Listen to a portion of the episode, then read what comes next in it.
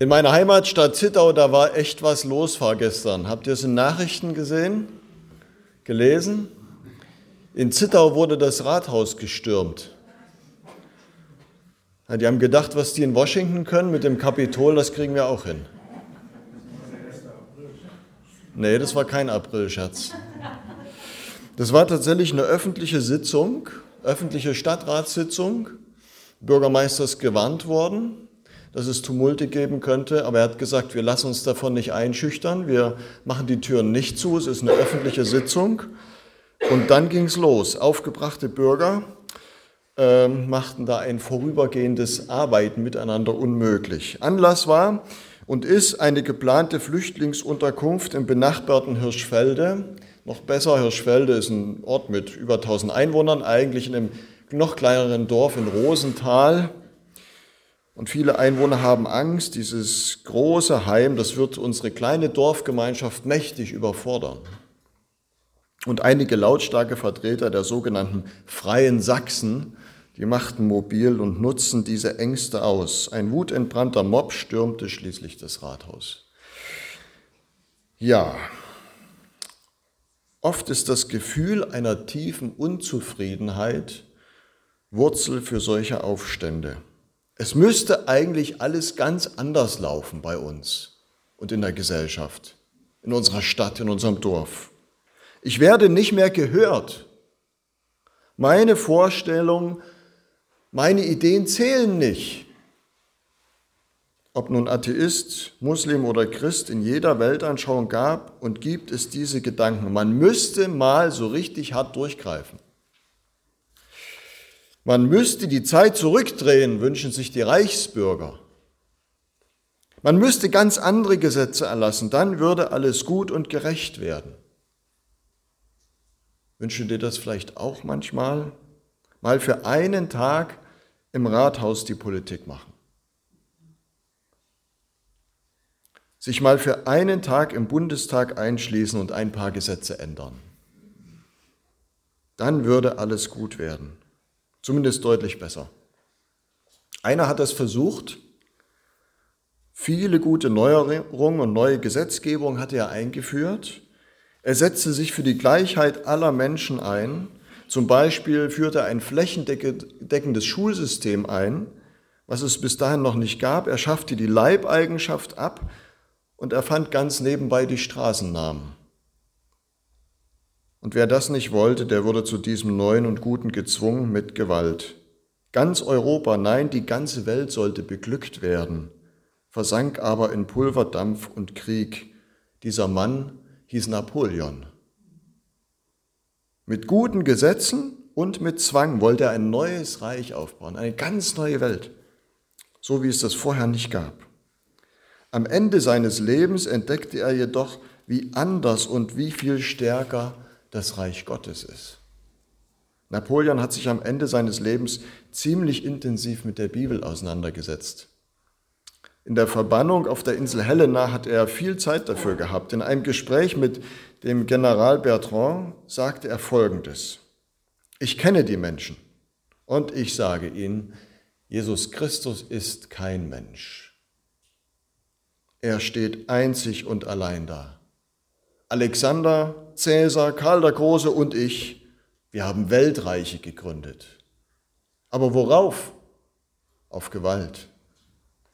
Jesus allein hat sein Reich auf Liebe gegründet und zu dieser Stunde noch würden Millionen für ihn sterben, sagt Napoleon. Und weiter, wie? Ich sollte nicht daran glauben, wenn ich bedenke, welche Mittel ich hatte, mein Reich zu gründen und zu erhalten, und dagegen diejenigen betrachte, welche Christus besaß, der nur einige Fischer und Handwerker zur Aufrichtung seines Reiches hatte, mein Reich ist in Trümmer gegangen.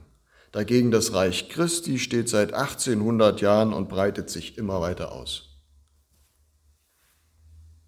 Ich freue mich ehrlich gesagt darauf, mit Napoleon dieses Gespräch einmal weiterführen zu können. Heute schauen wir uns die zweite Bitte im Vater Unser an, die lautet, Dein Reich komme. Was bedeutet das eigentlich?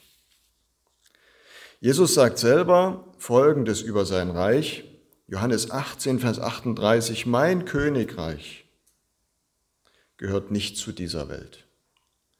Man kann es mit keinem anderen Reich vergleichen. Wäre ich ein weltlicher Herrscher, dann hätten meine Leute für mich gekämpft, damit ich nicht in die Hände der Juden falle. Aber mein Reich ist von anderer Art.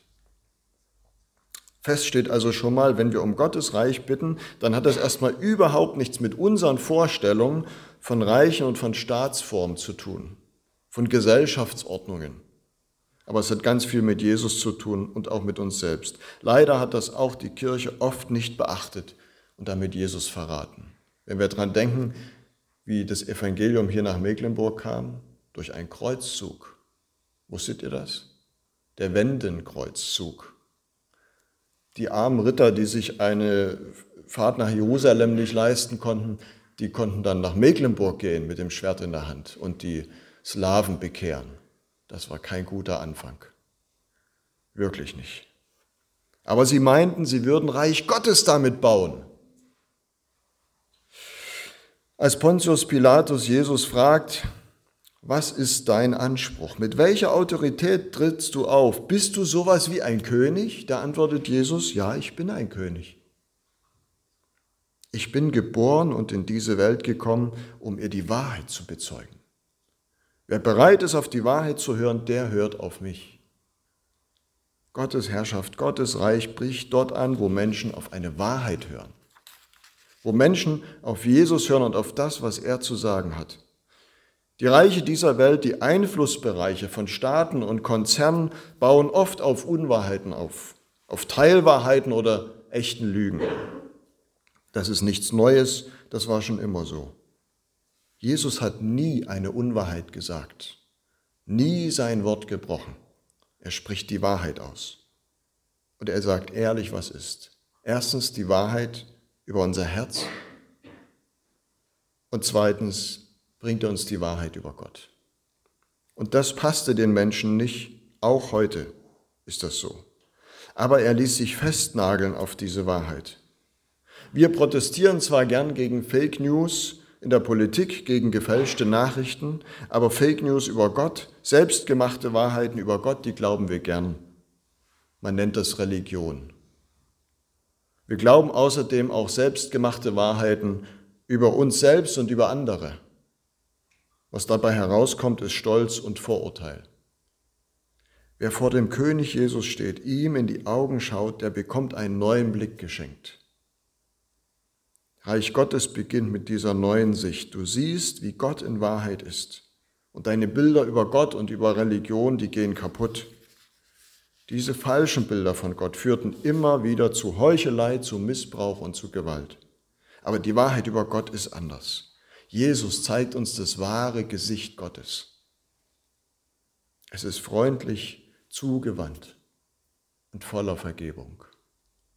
Bis zum bitteren Ende am Kreuz auf Golgatha. Das ist Gottes Wahrheit.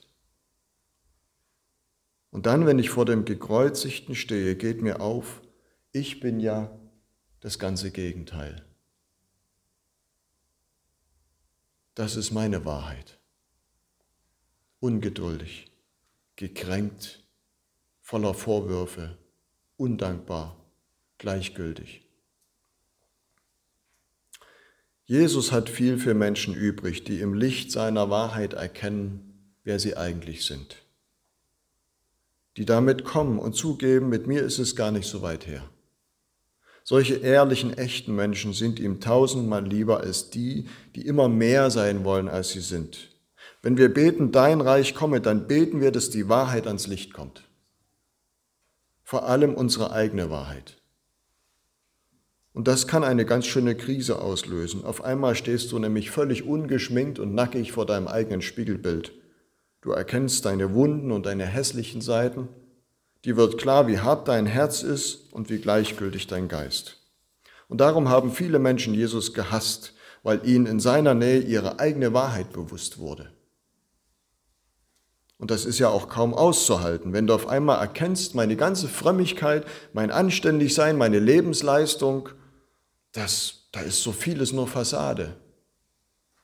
In der Nähe dieses Jesus muss ich erkennen, ich passe einfach nicht zu ihm. Ich bin noch so weit weg von seiner Liebe und Barmherzigkeit. Und jetzt ist die Frage, ob ich bereit bin, meine eigene Königskrone, die ich selber gebastelt habe, abzulegen und ihm vor die Füße zu legen, dem König Jesus. Gottes Reich beginnt dort, wo Gottes Wahrheit und Klarheit bei mir Einfluss bekommen. Ein weiterer Unterschied zu den Reichen dieser Welt ist der, Jesus regiert nie mit Gewalt, immer nur durch Liebe. Er regiert nie als Chef, top-down, sondern als Diener von unten. Das ist das ganze Gegenteil zu unserer Vorstellung von Macht und Einfluss. Wer von uns hat eigentlich jetzt und zukünftig das Sagen? Darum stritten sich die Jünger Jesu einmal. Wer von uns ist der Größte, der Wichtigste, der Bedeutendste?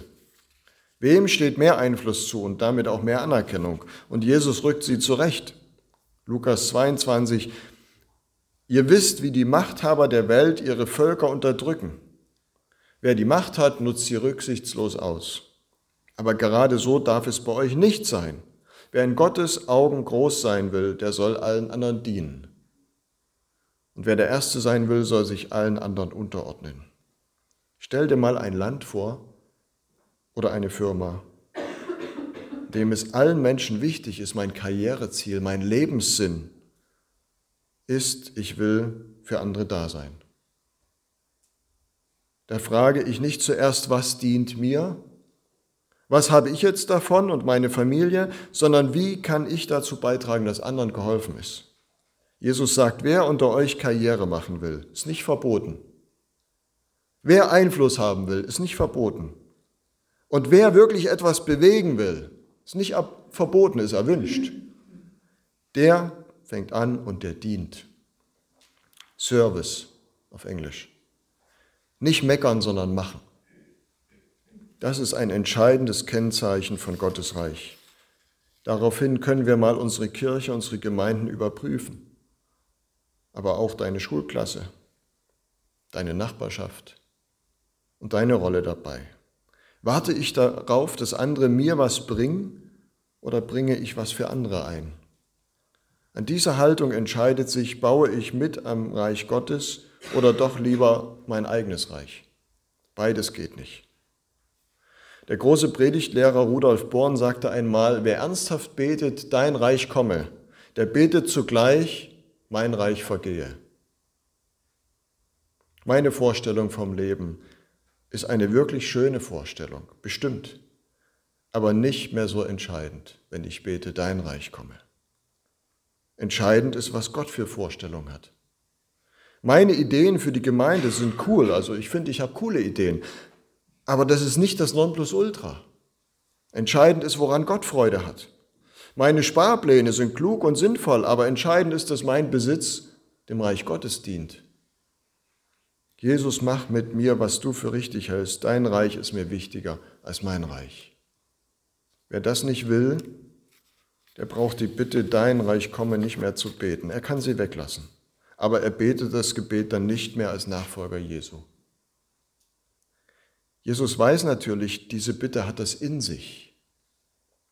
Es ist ein schweres Gebet, schwerer zu beten, als alle Schlachten Napoleons zu kämpfen sind. Diese Bitte setzt nämlich Vertrauen voraus, kindliches Vertrauen, dass Gott mich nicht hängen lässt, wenn ich mein Reich und meine Vorstellung vom Leben meine Vorstellung von Sicherheit aufgebe. Deshalb stellt Jesus die Kinder als Beispiel hin. Und er sagt, wer nicht wie ein kleines Kind voller Vertrauen zu Gott kommt, dem bleibt das Reich Gottes verschlossen. Alles stehen und liegen lassen und wie ein Kind zu Papa laufen, in seine Arme. Und deshalb beten wir ja auch ganz kindlich unser Vater. Das steht am Anfang. Nur mit diesem kindlichen Vertrauen kannst du dann auch beten, mein Reich vergehe und dein Reich komme. In der Bitte, dein Reich komme, bitten wir um die Bereitschaft, Gott hineinreden zu lassen in jeden Bereich meines Lebens. Er darf uns regieren mit seiner Wahrheit und seiner Liebe. Er darf das in unseren Beziehungen und an unserem Arbeitsplatz und an der Kasse beim Lidl Ich war die letzten zwei Tage, also Donnerstag und Freitag in Berlin auf einer Tagung. Da ging es um das Thema Gemeindegründung in Deutschland und am Freitag kam dann auch das Team vom Leuchtturm und Aaron mit seinem Team dazu. Und da gab es einen Kenno aus Finnland. Und der hat eine Geschichte erzählt, die ihm beim Lidl passiert ist. Ich wusste nicht, dass es in Finnland auch Lidl gibt, aber Lidl ist überall. Und er sagt, ihr kennt das bestimmt, du hast einen vollgepackten Einkaufswagen, stehst an der Schlange, bist endlich dran, alles wird eingescannt und du willst bezahlen und deine Karte funktioniert nicht. Und nun? Alles wieder einpacken? Wie peinlich. Und Kenno hat erzählt, er hat das erlebt, schon mehrmals. Eine Familie mit einem vollen Einkaufswagen steht da und es klappt nicht mit dem Bezahlen. Und man sieht, wie dem Familienvater die Schweißperlen auf die Stirn äh, treten und Kenno sagt zu ihm, darf ich bezahlen? Und ehe der irgendwas sagen konnte, hat er seine Karte dran gehalten. 150 Euro. Der, hä, wie, wieso? Und sie sind dann zusammen zum nächsten Automaten gegangen und äh, unterwegs zum Geldautomaten, Familienvater wollte ihm das natürlich gleich zurückbezahlen, fragte ihn, wieso haben Sie das gemacht? Also das ist ja auch ein Risiko. Ich hätte ja damit abhauen können und die ganze Zeit, die Ihnen verloren geht. Er sagt, ja, äh, ich bin so reich beschenkt, äh, ich bin Christ und ganz nebenbei auch Pastor. Aha, okay. Würden Sie, Sie sind Pastor, würden Sie auch zu uns nach Hause kommen? Also ich, wir waren jahrelang nicht in der Kirche. Wir haben mit Kirche nichts am Hut, aber unser Sohn, unser Großer ist 21 und hat Blutkrebs. Ja, ich würde sie auch zu Hause besuchen. Und das hat er gemacht und er ist an das Bett dieses todkranken Jungen getreten und hat mit ihm über Gott gesprochen und über das Leben nach diesem Leben. Und dieser 21-jährige Junge kommt zum Glauben an Jesus Christus. Und diesem Jungen werden noch Jahre geschenkt. Fünf Jahre hat er noch gelebt und es sind etliche seiner Freunde zum Glauben gekommen. Warum? Weil einer bereit war, an der Kasse beim Lidl zu sagen, Gott, ich setze mein Geld jetzt einfach ein, um eine Familie aus dieser peinlichen Situation zu befreien. Da war nicht Evangelisation geplant, nicht Bekehrung oder sonst was. Aber da hat einer gesagt, mein Reich, mein Portemonnaie ist jetzt nicht so wichtig. Meine Sicherheit. Ich gehe ein Risiko ein. Ich helfe. Ganz praktisch Reich Gottes in dieser Welt. Bei der Kasse. Im Lidl. Aber könnte es nicht noch viel mehr sein? Könnte es nicht viel mächtiger sein, viel größer, viel schöner mit dem Reich Gottes? Hören wir nochmal, was Jesus dazu sagt. Er sagt, das Reich Gottes gleicht einem klitzekleinen Senfkorn. Es ist ganz unscheinbar, kaum zu sehen. Aber es wächst. Und es wächst und es wächst. Schließlich hat es die Größe eines Baumes erreicht. Im Orient überhaupt und auch im Alten Testament ist das Bild vom Baum gebräuchlich. Und es steht für ein mächtiges Reich, und in den Ästen und Zweigen finden viele Vögel, auch die buntesten, Unterschlupf. Und in diesem Gleichnis erfahren wir also, das Reich Gottes beginnt ganz klein und wächst auf und schließlich umfasst es unzählige Menschen und Völker. Die Jünger müssen manchmal fast verzweifelt sein, weil die Welt so groß war und sie so ein kleines Häufchen. Jesus will ihnen und uns sagen, niemand braucht mutlos werden. Ist der Same noch so klein, unser Herr macht was draus. Uns stehen nur immer wieder unsere eigenen Vorstellungen vom Reich Gottes im Wege. Und es ist ja auch ganz menschlich, dass wir etwas Großartiges und Wunderbares gerne sehen möchten. Große Gemeinden, große Kirchenkonzerte und Konferenzen und umwälzende Veränderungen, das wär's doch. Aber in der Bibel sind das alles gar keine Kennzeichen für Reich Gottes, sondern gerade in einer kleinen, äußerlich mickrigen Gemeinde kann es sein, dass die Liebe tiefer ist. Dass die wenigen, die da sind, wirklich füreinander da sind und auch für Fremde und sich nicht nur an sich selbst ergötzen. In einem muffigen Zimmerchen im Altersheim, wo ein 90-jähriger Mann eine alte Schuld bekennt, da leuchtet Reich Gottes auf. In einer Familie, wo die Mutter der Tochter sagt, du, ich habe dir wirklich Unrecht getan damals, verzeih mir bitte, da ist das Reich Gottes mitten unter ihnen. Reich Gottes ist also nicht unbedingt dort, wo alles sauber ist und modern und total mitreißend, sondern Reich Gottes ist dort, wo mitten im Kaputten, im Hässlichen, im Kranken etwas Neues aufleuchtet. Jesus bringt es auf den Punkt, es ist dort, wo ich bin. Dort ist Reich Gottes. Das Reich Gottes kommt nicht so, dass man es beobachten könnte, sagt er. Noch wird man sagen, siehe hier oder siehe dort. Denn siehe, das Reich Gottes ist mitten unter euch. Lukas 17. Das sagt Jesus zu den Pharisäern, zu den Frommen, die etwas ganz anderes erwartet hatten. Etwas Gewaltiges, etwas Großartiges, etwas Heiliges. Sie sahen aber vor sich etwas ganz anderes.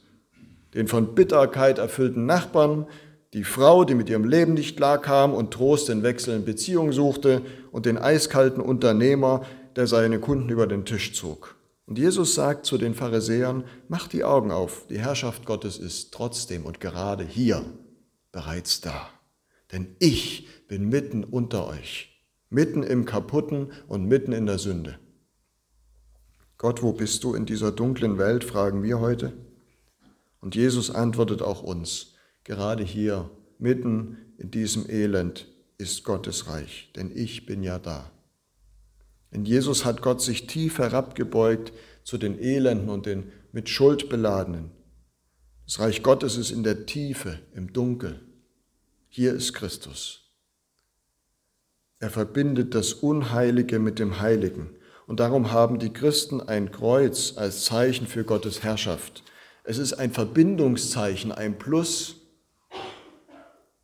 Das Heilige verbindet sich mit dem Unheiligen. Und da beginnt Reich Gottes. Die Kreuzritter haben das Kreuz als nach unten gewandtes Schwert gedeutet und ist damit total verkehrt. Ein Schwert schneidet, trennt oder droht. Es will die Bösen trennen von den Guten, es will Heiliges trennen vom Unheiligen, den Gottlosen vom Sünder, den Schwarzen vom Weißen, den Armen vom Reichen, den Flüchtling vom Einheimischen. Reich Gottes funktioniert so nicht. Gott kommt und verbindet. Er verbindet dein hinfälliges Leben mit seinem ewigen Leben durch das Kreuz. Das Unheilige wird verbunden mit dem Heiligen. Du darfst nun dazugehören zu ihm und zu seiner Einflusssphäre. Wo das ein Mensch wahrhaft begreift, da entfaltet Reich Gottes immer eine Wirkung. Ein kaltes Herz wird warm, ein stolzer Geist schmilzt dahin und ein Mensch blüht auf. Nicht durch Gesetze, nicht durch Gewalt, sondern durch dienende Liebe und Vergebung. Nicht durch Forderungen, sondern durch Güte.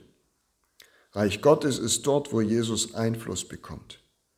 Unter diesem Einfluss können Menschen ehrlich, wahrhaftig werden und aufatmen. Ja, Gesetze müssen sein und Proteste sind oft notwendig. Ich wünsche den Frauen und Männern im Iran, dass sie endlich frei werden von dieser unsäglichen Gewalt, die mit einer angeblichen Gottesherrschaft begründet ist. Ich wünsche allen Freiheitsbewegungen, ob in Myanmar oder in China oder in Russland, dass sie endlich Gehör finden. Ich wünsche auch den verunsicherten Bürgern in Hirschfelde und Zittau, dass ihre Ängste genommen werden und sie eine tragbare Lösung für ihre Orte finden. Doch Verwandlung in einer Gesellschaft gibt es nie durch eine starke Hand, nie durch einen Führer, nie durch neue Grenzen. Nachhaltige Verwandlung geschieht erst dort, wo Wahrheit und Liebe die Herzen verändern. Du bekommst im Vater unser nun die Aufgabe, um diese Verwandlung zu bitten. Wenn Jesus diese Bitte selber betet und uns dann dazu ermuntert, dein Reich komme, dann scheint es auch sehr nötig zu sein. Von Gott her ist alles vorbereitet, aber es soll nicht ohne uns kommen. Wo Jesus Christus Einfluss gewinnt, da wächst auch Reich Gottes. Im Licht seiner Wahrheit wird Altes aufgedeckt und dienende Liebe verändert diese Welt mehr als alle Revolutionen zusammen. Amen.